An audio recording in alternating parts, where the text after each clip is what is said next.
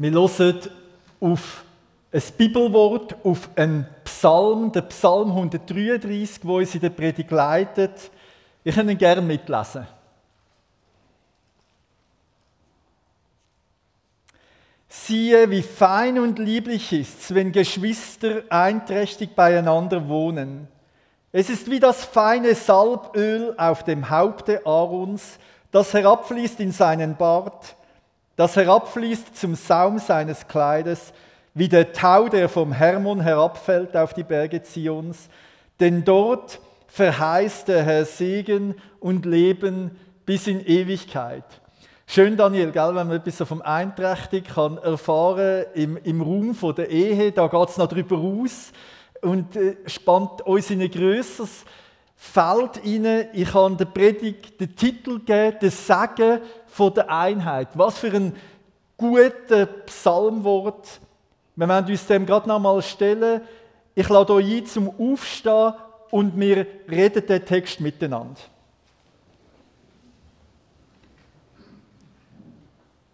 Von David ein Wallfahrtspsalm. Siehe, wie fein und lieblich ist's, wenn Geschwister einträchtig beieinander wohnen. Es ist wie das feine Salböl auf dem Haupte Aarons, das herabfließt in seinen Bart, das herabfließt zum Saum seines Kleides, wie der Tau, der vom Hermon herabfällt auf die Berge Zions. Denn dort verheißt der Herr Segen und Leben bis in Ewigkeit. Und allmächtiger Gott, das wenn wir jetzt von dir erwarten, dass etwas von dem wahr wird, was es in dem Psalm heißt. So send du deinen Heiligen Geist und erfülle uns mit ihm Sagen. Amen.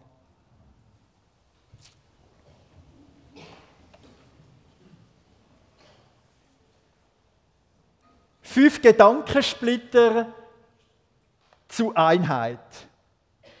Erstens, fein und lieblich. Die Qualität der Einheit. Fein und lieblich. Gut und schön. So ist geschwisterliche Eintracht. Anders Zwietracht. Die ist nicht fein und lieblich, sondern stinkig und grusig nicht gut und schön, sondern bös und hässlich. Öl, wo abfließt. Oh, wie wunderbar fein schmeckt es, sozusagen parfümiert, Wohlgeruch über dem Leben. Über der Einheit liegt der Duft vom Leben, angenehm, lieblich. Nicht so bei der Zwietracht. Über der Zwietracht liegt der Hauch vom Tod, Leichengestank. Tau, wo abfließt, lebensspendend, erfrischend, so sind versöhnte Beziehungen. Wie muss es sein ohne Versöhnung? Verdorrt, vertrocknet. Sagen und ewiges Leben so ist Einheit. Wo sie fehlt, ist also Fluch und Tod. Und liebe Gemeinde, wir merken, bei Einheit geht es nicht um etwas, wo auch noch nicht wäre. Sondern einen Zusatzwunsch, eine extra Zugabe. Es geht nicht um ein bisschen schöne Romantik, ein Sahnehübli über dem christlichen Leben, Nein, es geht ums Leben selber. Es geht um das Lebige und es geht uns als Lebige. Es geht um Leben und Tod, Sagen oder Fluch. Und das spüren wir. Darum haben wir es tief in uns verwurzelt, die Sehnsucht nach Harmonie und die Sehnsucht nach Einheit. Manchmal an der STH wenn neue Studenten und Studentinnen kommen, dann mache ich mit ihnen Übung. Zwei von denen sind jetzt da, die kennen die Übung. Ich frage sie, was haben die für einen Traum von Chile? Es ist ganz erstaunlich, was da kommt. Aber ich habe es noch nie gehabt, dass jemand gesagt hat, ich wünsche mir mehr Streit. ich wünsche mir mehr Trennung. Sondern es ist umgekehrt. Es kommt, ich wünsche mir mehr Einheit, mehr Liebe, mehr Echtheit.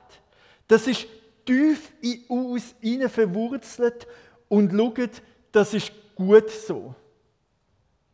Und darum zum Zweiten, siehe, Sehnsucht nach Einheit. Der Psalm fängt mit einer Aufforderung an. Schau nochmal genau her. Weil es kann sein, dass im Leben der Traum von Einheit austräumt ist und dass du verloren hast. Es könnte sein, dass im Laufe des Lebens sich Enttäuschung an Enttäuschung gereiht hat und dass man resigniert hat. Es könnte sein, dass man nicht mehr schmeckt, wie schön dass es wäre, sondern man sieht nur das Schwere von der Gemeinschaft. Es könnte sein, dass man sich anfängt selber isolieren und zurückziehen.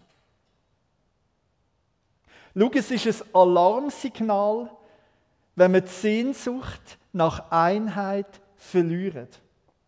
Es ist ein Alarmsignal, wenn wir uns abgefunden haben damit, dass halt Streit und Trennung ist, Abgrenzung und Ausgrenzung, wenn wir resigniert haben, wenn wir uns so eingerichtet haben, dass wir mit Scheuklappen durch die Welt gehen und wegschauen und so tun, wie der nebendran nicht da wäre. Fein und lieblich ist wenn wir Einheit erfahren. Ja, es ist schmerzhaft, wenn wir sie nicht erfahren. Aber noch viel tragischer, sozusagen Tragik von der Tragik ist, wenn wir uns nicht mehr danach sehnen. Wenn wir es aufgegeben haben wenn wir einen Keil zwischen uns treiben lassen haben, wenn wir in einer Ehe auf Distanz lebt, wenn wir in einer Familie auf Distanz lebt, wenn wir in einer Gemeinde auf Distanz lebt, wenn Gemeinden auf Distanz leben. Nicht alle von diesen Gedankensplittern von heute Morgen treffen auf dich zu. Und hoffentlich nimmst du nicht alle mit, aber einen. Und es könnte sein, dass für dich heute Morgen das der Splitter ist. Schau wieder her. Siehe sehen wieder eine neue Sehnsucht nach dem, wo fein und lieblich ist, wo gut und schön ist. Wie sieht es dann in deinem Leben aus? Wo sind so die Bereiche, wo ich etwas erfahre von der wunderbaren Einheit, wo Gott schenkt, so wie der Daniel vorher so anschaulich geschildert hat? Wo sind die Momente, wo ich es nicht erfahre? Wo sind vielleicht auch die Momente, wo ich es aufgegeben habe?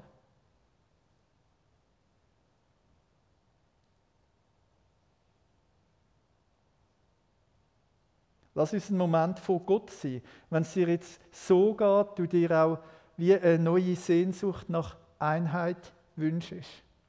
Jesus, und du kennst uns Menschenkinder so gut. Du weißt, wie verknurzt das wir sind. Du weißt unseren tiefen Wunsch nach Liebe und gleichzeitig die Angst, uns darauf einladen, weil es wieder eine Verletzung geben könnte. Weil es wieder eine Enttäuschung geben könnte. Und du kennst uns Menschenkind, die jetzt da sitzen oder zuschauen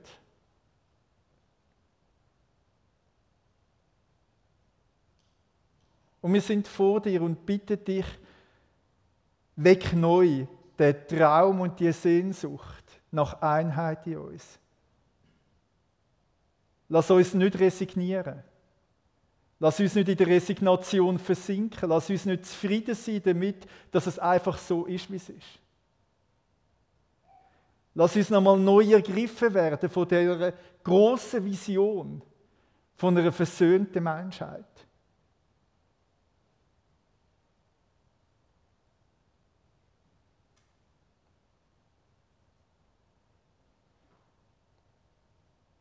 Amen.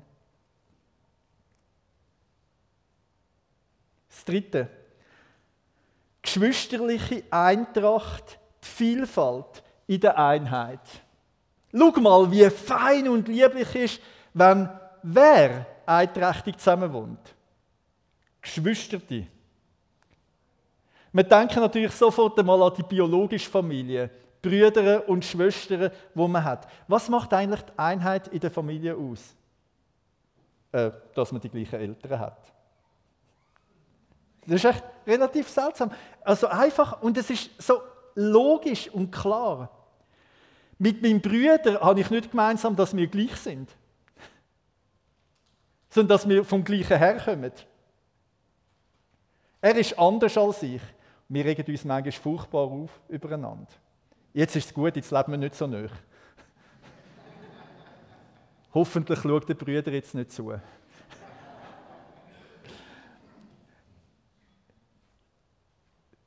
Nein, jetzt kann ich nichts mehr sagen, es wird nur noch schlimmer. so, es ist wunderschön. Einheit unter Geschwistern ist nicht eine Einheit, weil man gleich ist, sondern weil man die gleichen Eltern hat. Und jetzt merken wir ja, der Bibelvers, der spannt einen, einen Horizont auf. Da geht es um viel mehr als biologische Familie, da geht es um die Familie von Gott. Und schau, die Familie von Gott gemeint als Familia Dei, als Familie von Gott, das ist nichts anderes. Das ist ja die Gemeinde, wo draufkommt, wenn Sie die Überschrift ganz am Anfang sehen, es ist ein Wallfahrtspsalm, wo wir also miteinander zusammenkommen, so wie im Gottesdienst das Volk von Gott kommt zusammen, zieht auf Zion, zieht auf Jerusalem und sie erfahren etwas von dieser Einheit.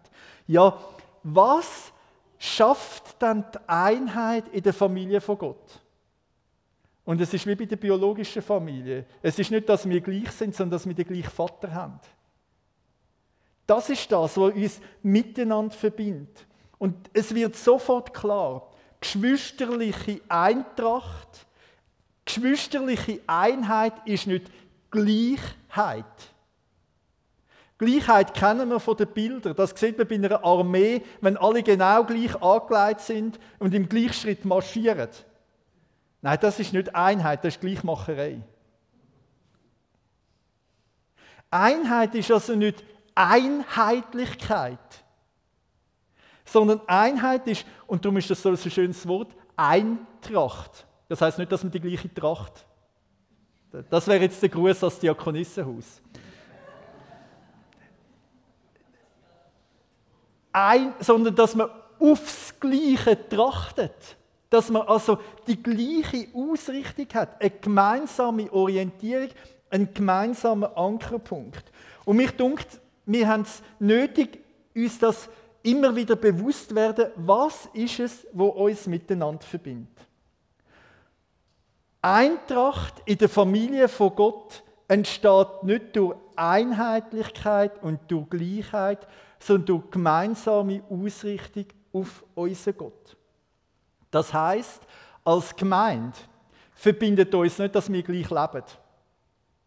Es verbindet uns auch nicht, dass wir gleich ticken. Es verbindet uns nicht, dass wir die gleichen Erfahrungen machen. Und das ist für uns manchmal gar nicht so einfach. Weil ich kenne ja das selber. Jetzt mache ich eine wunderbare Erfahrung mit Gott. Ich bete zu Gott und Gott erhört mein Gebet und sofort denke ich, Doris müsste das auch so erfahren. Und der Remo auch. Und der Fritz auch. Und Hanna auch. Alle müssen doch die gleich starke Erfahrung machen mit Gott. Und dann komme ich in die Gemeinde und sage, macht auch die Erfahrung mit Gott. Aber schau, das schafft nicht Einheit. Das schafft vielleicht den Versuch von Einheitlichkeit. Und plötzlich entdecke ich, nein, du machst andere Erfahrungen mit Gott. Und da kommt jemand und sagt, weißt, wenn ich ganz still wird vor Gott, dann erfahre ich Gott so tief.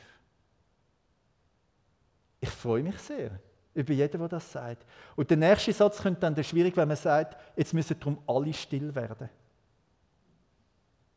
Und plötzlich mache ich mein Leben zum Maßstab für die Einheit und denke, so wie es mir geht, so müsste es allen gehen. Und gerade in einer Gemeinde, wie wir sind, wo wir uns wünschen und zum Glück auch erfahren, dass Gott eine Wirklichkeit ist, dass sie uns im Leben begegnet, dass, wir, dass das etwas macht mit uns, ist die Gefahr an die höher. Dass wir unsere Erfahrung mit Gott gern möchten, dass der andere die gleich macht. Und plötzlich wird aus der Einheit eine Spaltung. Nämlich zwischen denen, die die Erfahrung machen und denen, die die nicht machen. Und dann gibt es die, wo das Herz aufgeht im Lobpreis und wenn man die Hände zu Gott kann erheben und andere löscht es ab dabei.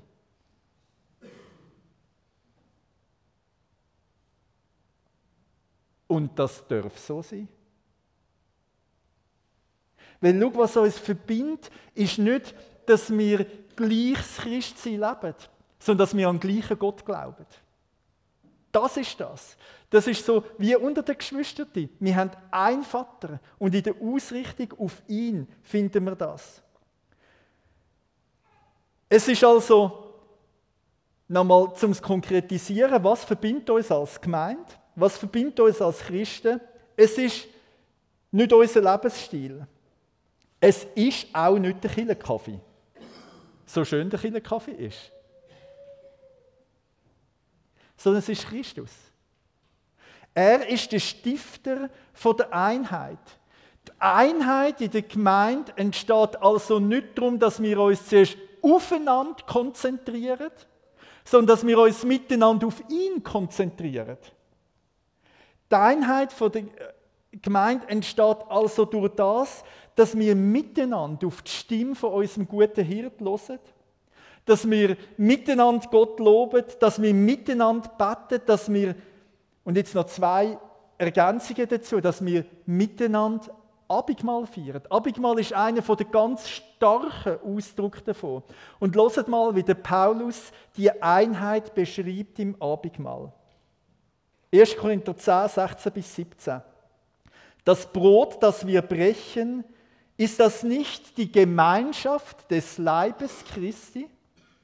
Denn ein Brot ist's und so sind wir die vielen ein Leib, weil wir alle an einem Brot teilhaben. Also merkt ihr, der Paulus sagt nicht, Abendmahl ist schön, weil wir alle gleich sind, sondern wir sind viel vielfältig anders. Aber wir sind ein Leib, weil wir an einem Brot, nämlich an Jesus Christus, teilhaben. Wir sind also eins, nicht weil wir gleich sind, sondern am gleichen Teil haben. Aus der gleichen Quelle schöpfen. Und darum ist Abendmahl so ein starker Ausdruck vom Leben der Gemeinde. Weil man hergeht, Kelch empfängt, Brot empfängt und weiß, ich gehöre zusammen mit all den anderen, wo auch aus der Erlösung von Jesus Christus leben. Ich freue mich sehr darauf, dass wir bald wieder miteinander Abendmahl feiern können. Und das Abendmahl-Team hat sich schon viel Gedanken gemacht, wie man das da unter den gegenwärtigen Bedingungen kann machen kann. Und ich, ich freue mich darauf, dass, wir, dass das bald, was heißt bald? Gibt es eine Konkretisierung? Bald am 18. Oktober, bald wieder ein Abendmahl feiern. Wie schön. Wie schön. Und äh, noch eins mehr. Einheit vom Glauben besteht nicht in dem, dass ich mich selber zeige, sondern dass ich auf Gott hinweise. Und das zeigt sich im Bekenntnis. Und darum, was uns verbindet, ist das gemeinsame Bekenntnis zu Gott. Die FG Riech hat das Leitbild. Die einen von euch kennen das. In dem Leitbild steht und der Glaube zusammen mit anderen christlichen Kirchen bekennen wir und durch uns apostolische Glaubensbekenntnis.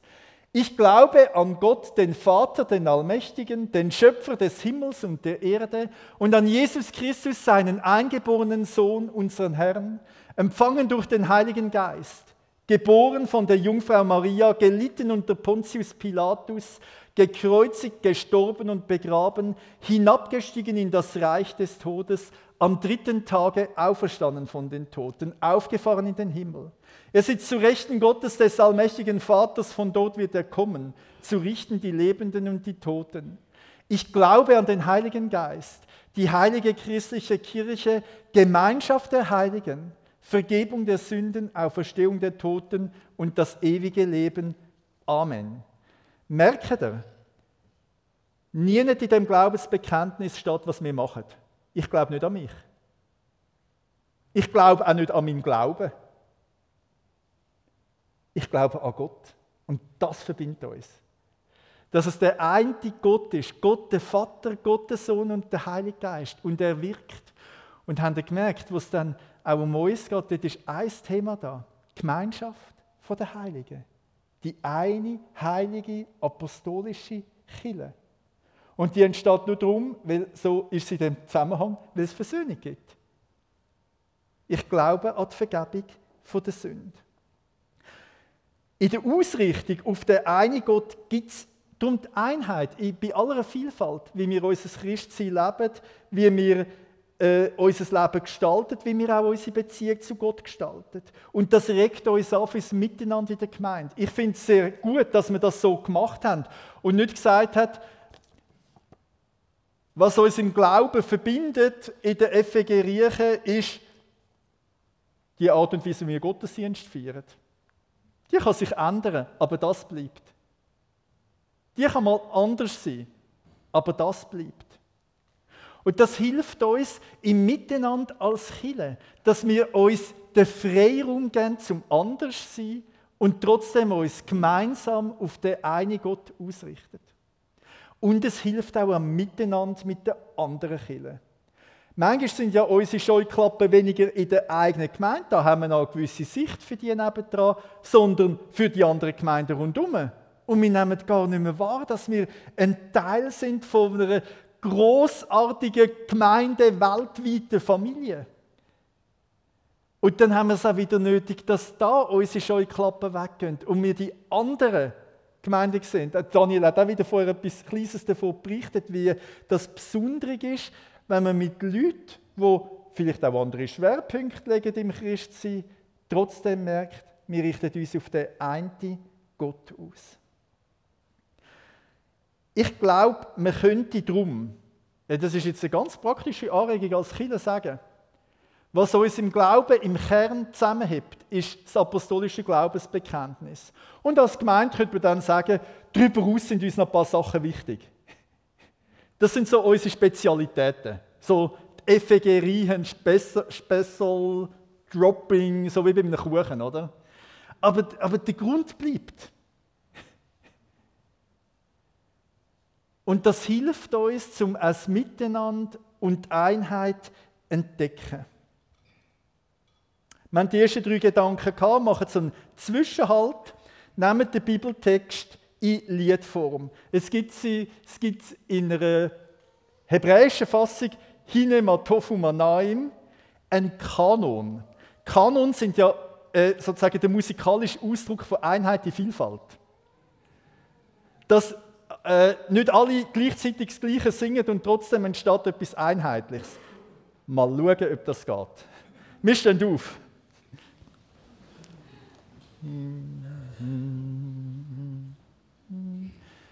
הנה תופו מנעים, שבת אחים גם יחד. הנה מה תופו מנעים, שבת אחים גם יחד. הנה מה טוב, שבת אחים גם יחד. הנה מה טוב, שבת אחים גם יחד. הנה מה טוב ומנעים, שבת אחים גם יחד. הנה מה טוב ומנעים, שבת אחים גם יחד. 이내 마토프마나인 세레타힘 감야핫 이내 마토프마나인 세레타힘 감야핫 이내 마토프 세레타힘 감야핫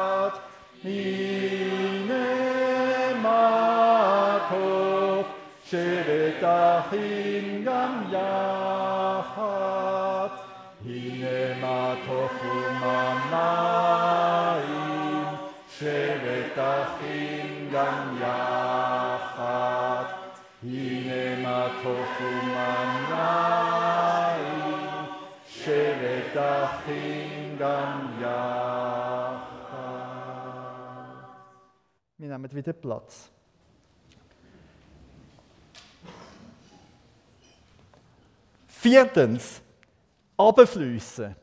Jetzt gibt es zwei ganz starke Bilder in dem Psalm. Öl, wo über den Kopf vom hohen Priester ausgeleert wird und es läuft über über einen mächtigen Bart. Ich schaue mal, wer einen mächtigen Bart da hat. Es ist nicht so mächtig. Und es läuft über einen mächtigen Bart und es ist so viel Öl, es läuft über, über den Bart und über das ganze Kleid. Und dann muss man sich den Hohepriester vorstellen und er trägt auf seinem, auf seinem, über seiner Brust eine Tafel und auf der Tafel alle Stämme von Israel äh, sozusagen als Stein symbolisiert. Und jetzt ist das Bild sofort klar, der Segen kommt und er strömt und strömt aufs ganze Volk und geht weiter und weiter, kommt von oben ab und strömt. Und das Gleiche beim Tau. Der Tau kommt von oben ab und er strömt. Und jetzt alle, die in Israel sind, denken, leck, hat der Psalmschreiber keine Ahnung von Geografie. Wie um alles in der Welt fließt Tau vom Hermon auf den Zion. Da ist ein Tal dazwischen, gell? Also all die, der große Hermon im Norden, dann kommt das Tal und dann kommt der kleine Zionberg da fließt kein Tau. Und jetzt merkt man, da geht es um mehr als um Geografie. Und es geht mehr als um Meteorologie. Es geht um eine geistliche Wahrheit. Hermon ist der Gottesberg, von dort kommt. Und die Fülle von Gott breitet sich aus über Zion und von dort in die ganze Welt hinein. Und man merkt, auch wenn, egal wie gut man die Bilder versteht, man merkt, es sind gute Bilder. Es sind positive Bilder, es sind starke Bilder und beide Bilder machen äh, ein paar Sachen so deutlich, nämlich es ist ein Geschenk, das uns von oben gegeben ist. Es kommt von oben her. Das Geschenk kommt von oben ab. Das Öl kommt von oben ab, der Tau kommt von oben ab. Es fließt ab. Es fließt in die ganze Welt hinein. Und es hat mehr als genug. Es ist eine Überfülle, ein Überfluss, wo uns entgegenkommt. Und so wird deutlich, das Geschenk der Einheit ist ein Geschenk, das in der Einheit von Gott begründet ist. Er tut ja in sich selber die Einheit darstellen. Wir reden von der Dreieinigkeit. Das Wunder, dass in der Vielfalt der eine Gott ist. Und im Hebräischen haben wir es gesungen. Das letzte Wort hat Yachat geheißen. Das ist Einheit. Und das gleiche Wort wird für den einen Gott gebraucht. Gott ist Jachad. Und weil er Jachad ist, darum gibt es die Jachad jetzt auch unter die Menschen und das fließt aber von Gott her. Über die Menschen, die er erwählt wie der Aaron, über den Ort, wo er erwählt wie Zion, über dich und mich, wo er jetzt in Sagen ausschüttet und, und die Einheit rausfließt. Und wir merken, das ist eine Einheit, die uns geschenkt werden muss. Darum ist der Psalm nicht ein Appell, mehr Einheit und jetzt streng dich an. Sondern es ist vielmehr so ein Locken. Schmeckst, wie fein und lieblich ist. Das ist es, was von oben kommt. Und jetzt möchte es dich erfassen und dich in den Segensfluss mit hineinnehmen.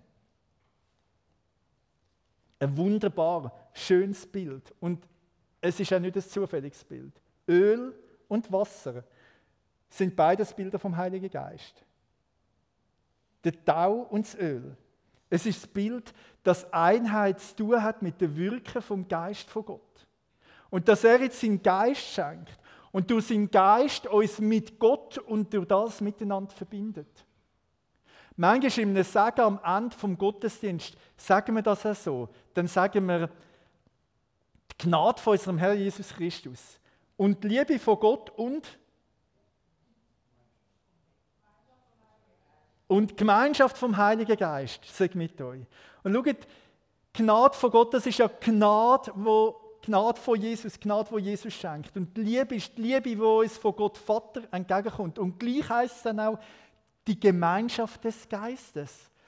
Das ist die Gemeinschaft, wo der Heilige Geist schenkt. Und dann sagen wir das einander zu.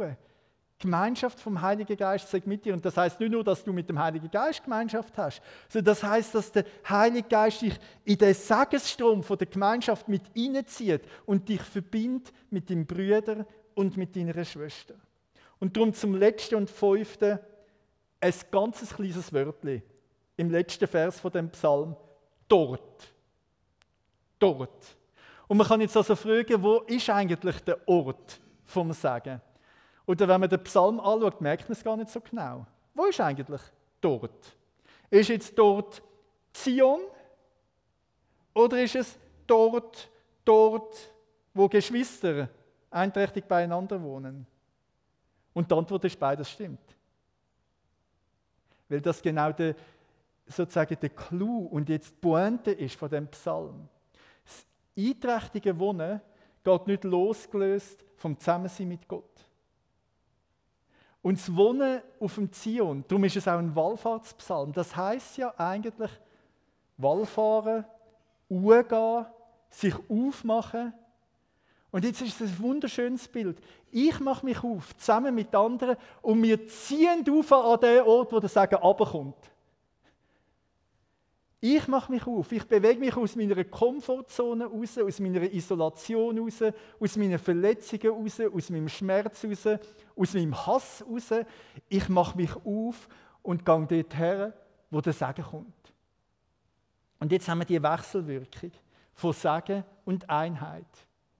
Einheit gibt es nur dank dem Segen von Gott. Aber dort, wo der Segen von Gott wirkt, gibt es auch Einheit. Und dort, wo man die Einheit erfährt, verstärkt sich der Segen und multipliziert sich und geht weiter und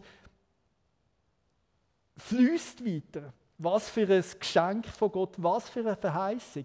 Segen und Leben in Ewigkeit. Mit dem fängt es an und auf das hin zielt es wieder. Dort, dort auf dem Zion, dort wo Gott wohnt. Dort, wo Gott sein Segen ausschüttet. Ich schaue das als die große Chance auch von unseren Gottesdienst. Das sind nicht einfach irgendwie Vereinsversammlungen, wo wir uns treffen, weil wir uns nicht finden. Sondern das ist es sich aufmachen an den Ort, wo Gott sein Segen verheißen hat. Und wo ihn gemeinsam über uns ausströmt und dich und mich miteinander verbindet. Manchmal mögen wir uns gut, manchmal nicht. Äh, nein, manchmal. Manchmal äh, finden wir nicht alle gleich sympathisch. Schau, das, das ist nicht die Frage. Die Einheit entsteht nicht durch Sympathie, sondern durch das gemeinsame sich aussetzen dem Segensstrom von Gott, wo er dort verheißen hat, wo Menschen in seinem Namen zusammenkommen.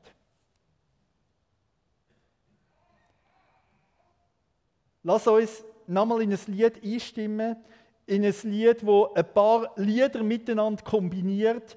Vater, wir suchen die Einheit. Wir wollen das wie auch als gemeinsames Gebet, als Antwort äh, auf die Predigt singen und wollen dann gerade nahtlos mit dem weiteren Lobpreis weiterfahren. Wir stehen nochmal auf dazu.